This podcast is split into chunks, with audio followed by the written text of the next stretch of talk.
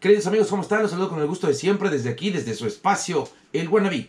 Hoy tengo una frase muy especial para eh, analizar, para que juntos podamos ir desmenuzando.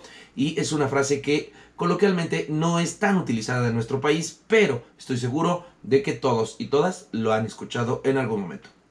Vamos a comenzar. Bienvenidos.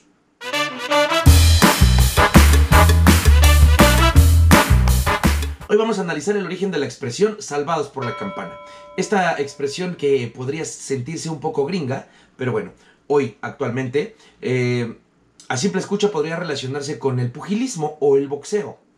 Eh, este deporte en el cual, bueno, pues se intercambian golpes y, bueno, si uno de los contrincantes cae a la lona casi noqueado, podría decirse que está perdido, pero si logra levantarse antes del conteo de 10 segundos que le hace el referee, se salvará. La otra forma de salvarse es que dentro de esos 10 segundos de conteo suene la campana que anuncia que han terminado los 3 minutos que dura cada salto. En ese caso, el boxeador sería salvado por la campana. Pero esa es la expresión actual. A pesar de no ser una frase muy utilizada en la lengua castellana, salvarse por la campana tiene un origen mucho más profundo y hasta un tanto oscuro.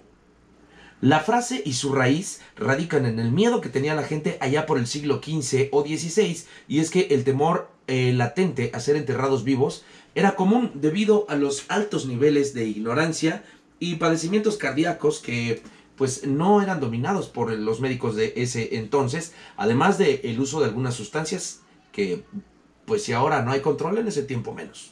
El mal que hoy conocemos como catalepsia era algo que sucedía a menudo y la gente quedaba en estado catatónico. Los declaraban muertos. Sin embargo, transcurrido un tiempo, regresaban a la conciencia y en algunos casos estos pacientes vivían por años.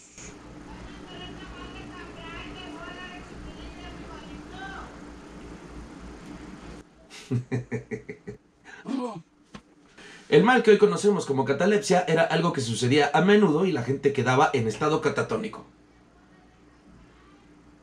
y los declaraban muertos. Sin embargo, transcurrido un tiempo, regresaban a la conciencia y en algunos casos estos pacientes vivían por varios años más. ¿Te imaginas esto? No mames.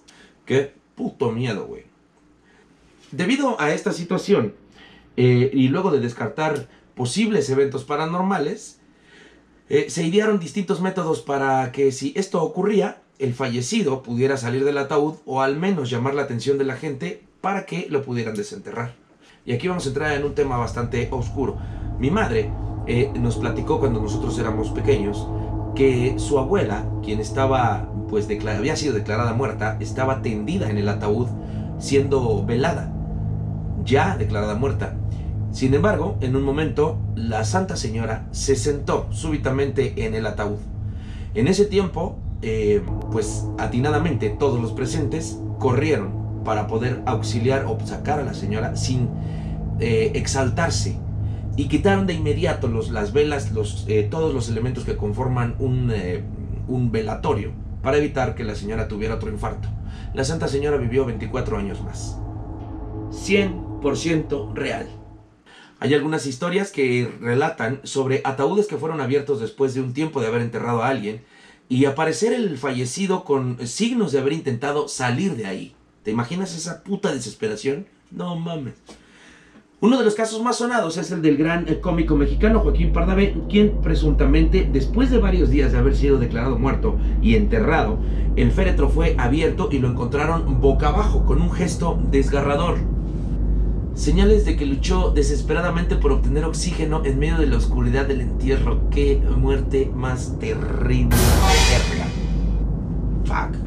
Bueno, para evitar esto, eh, y retomando un poco el rumbo que llevábamos, en aquellos años remotos surgió la idea de atar a la mano del fallecido una cuerda que comunicaba con una campanilla situada en el exterior.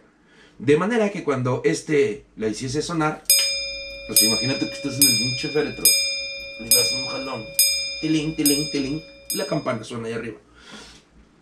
Pues entonces en ese momento llamaba la atención de alguien y llegaban y de volada desenterrarlo.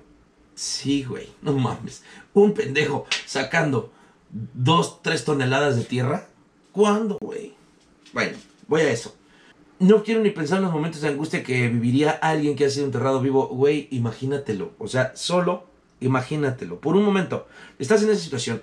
le das tupidísimo a la cuerdita para que suene la campana, pero de ahí a que llega alguien o que alguien se da cuenta que está sonando la campanita. Acuérdense que los pinches eh, panteones son extensiones muy grandes de tierra en las cuales, bueno, pues prácticamente eh, se quedan solos. Y si acaso puede haber uno o dos veladores dando vueltas por ahí, caminando con su lamparita, haciéndose pendejos. Pero mm, además, tomando en cuenta que, imagínate que estás trabajando de velador a las 3 de la mañana en un velorio, en un eh, panteón, y suena una pinche campanita, ¿tú crees que alguien va a ir a sacarte? No mames, ni de pedo. Bueno, la cosa es que si alguien se da cuenta y después decide actuar para sacarte, eh, obviamente es lo que, lo que hablaba, sabes el tiempo que le llevaría, aunque fueran cuatro personas, retirar tres o cuatro toneladas de tierra que están sobre tu tumba. No mames. No mames. Piensen en ello hoy, antes de irse a dormir. Ah, se crean. Pues de ahí el origen de Salvados por la Campana. Creepy, ¿no? Bueno, los dejo con esta bella sensación de angustia y me largo por donde vine.